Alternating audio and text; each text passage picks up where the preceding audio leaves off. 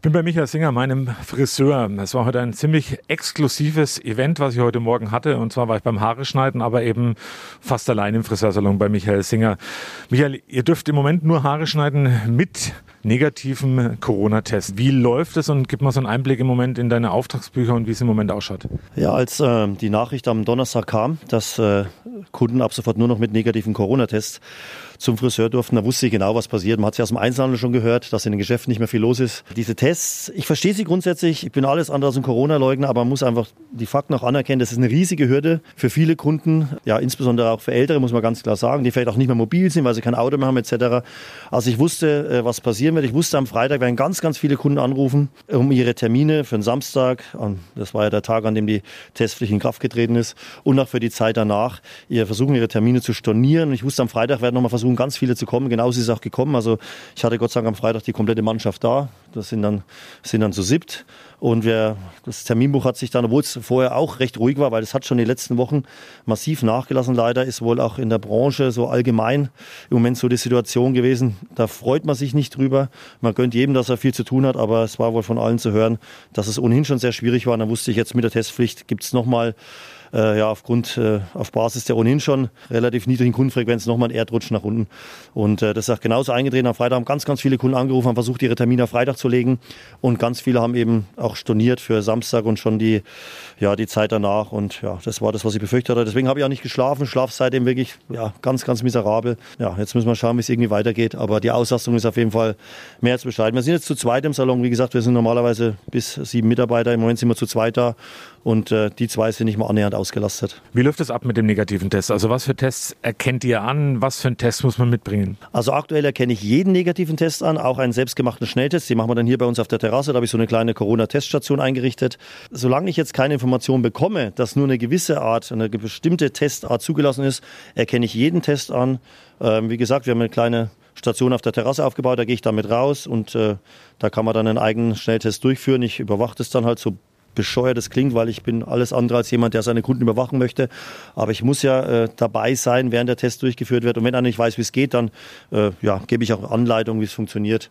Aber wie gesagt, die Hürde ist halt einfach riesig und die Masse der Kunden, was ich auch vollständig verstehe, mir wird es genauso gehen, die, die meisten Kunden halten sich jetzt einfach erstmal zurück und sagen, ach, da warten wir erstmal ab, was noch kommt, aber so mit dem Test und so, das ist mir alles zu doof. Was würdest du dir, Michael, wünschen? Also von den handelnden Personen, ähm, wie sollten die sich verhalten? Sollten die wieder ein bisschen mehr auf euch eingehen? Kannst du alles nachvollziehen, was im Moment passiert? Also grundsätzlich äh, kann ich die Maßnahmen, ich kann sogar diese Testpflichten nachvollziehen. Man will halt vor allem asymptomatische Menschen finden, und dann eben isolieren, damit die keine weiteren anstecken. Von daher verstehe ich das. Aber wenn zum Beispiel das Robert Koch Institut sagt, es ist jetzt wissenschaftlich belegt, dass doppelt geimpfte zum Beispiel und Personen, die die Krankheit schon durchlebt haben, eben maximal noch 10 Prozent äh, der Viren ausscheiden und somit eigentlich kein Ansteckungsrisiko mehr darstellen.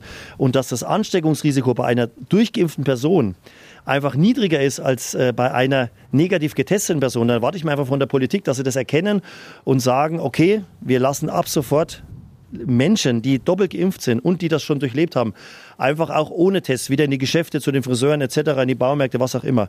Das wäre schon mal, wir haben jetzt sieben Prozent Durchgeimpfte und dazu haben wir noch einige, die das schon durchlebt haben. Das sind nur sieben Prozent, aber es werden vielleicht morgen acht und übermorgen vielleicht zehn oder elf sein und das wäre für uns trotzdem schon mal ein Riesenfortschritt, wenn man hauptsächlich die ältere Menschen zumindest mal wieder ohne diese Hürde äh, des Tests in die Salons bekäme, weil gerade die Älteren sind, wie gesagt, nicht mehr mobil, sind vielleicht auch etwas überfordert mit dem Ganzen, wo muss ich hin zum Testen, was ist überhaupt ein Test und wie, was, wo.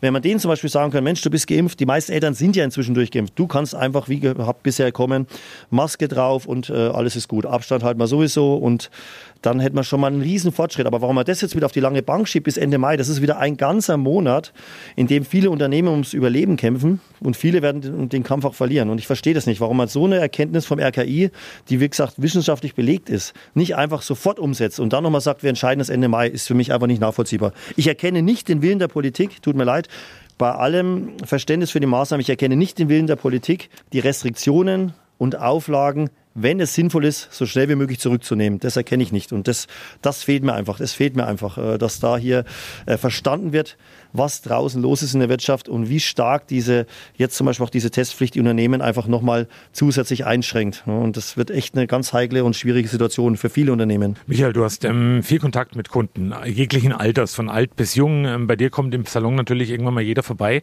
Wie war zuletzt so die Stimmung unter den Kunden? Also auch in Sachen ähm, zu den ganzen Corona-Maßnahmen und zur Corona-Pandemie? Also die ganz, ganz breite Masse akzeptiert es, dass man was tun muss, um die, die Pandemie in den Griff zu kriegen. Da gehöre ich auch dazu. Aber den meisten geht es eben auch wie mir, dass sie viele Maßnahmen einfach nicht mehr nachvollziehen können. Wie eben zum Beispiel einer sagt, Mensch, ich bin noch zweimal geimpft. Da sagen ganz viele Eltern, ich bin noch zweimal geimpft. Warum muss ich jetzt auch noch zum Test? Was soll ich noch machen? Ich sitze mit Maske da, ich bin mit Abstand da, ich bin doppelt geimpft. Warum jetzt trotzdem noch zusätzlich einen Corona-Test, wenn doch nachgewiesen ist, dass ich eh keinen mehr anstecken kann? Und das, das ist so, dass, also Maßnahmen ja, aber einfach mit Sinn und Verstand. Und, und, und das fehlt, glaube ich, den meisten Menschen im Moment zu erkennen, ja, dass die Politik gewillt ist, den Bürgern Freiheiten zurückzugeben und eben auch den Unternehmen die Restriktionen zurückzunehmen, wenn das sinnvoll ist. Zum Schluss des Interviews, Michael, nochmal die Frage an dich. Wenn man zum Friseur kommen will, stellvertretend jetzt natürlich, dass du es nochmal erklärst, was muss der Kunde tun? Also zunächst mal bei dir anrufen, Termin machen und dann? Und dann bräuchten wir halt einfach aktuell von jedem einen negativen Test. Den kann man hier bei uns im Salon machen. Aktuell mache ich das noch, weil ich noch nichts Negatives über Schnelltests gehört habe oder dass das nicht erlaubt wäre. Wir haben zum Beispiel auf der Homepage alle Teststellen verlinkt, wo man hier im Landkreis kostenlos, muss man dazu sagen, einen Test machen kann. Wir haben hier bei uns auf der Bertelsdorfer Höhe eine Apotheke und die Hook Arena, äh, die Tests durchführen. Wir haben hier die Linden Apotheke unten in Dörfels, die Tests kostenlos durchführen. Und auf der Homepage auch äh, direkt aufs Landratsamt verlinkt äh, alle Teststellen, wo man eben kostenlos Tests machen kann. Aber auch da muss man einen Termin vereinbaren.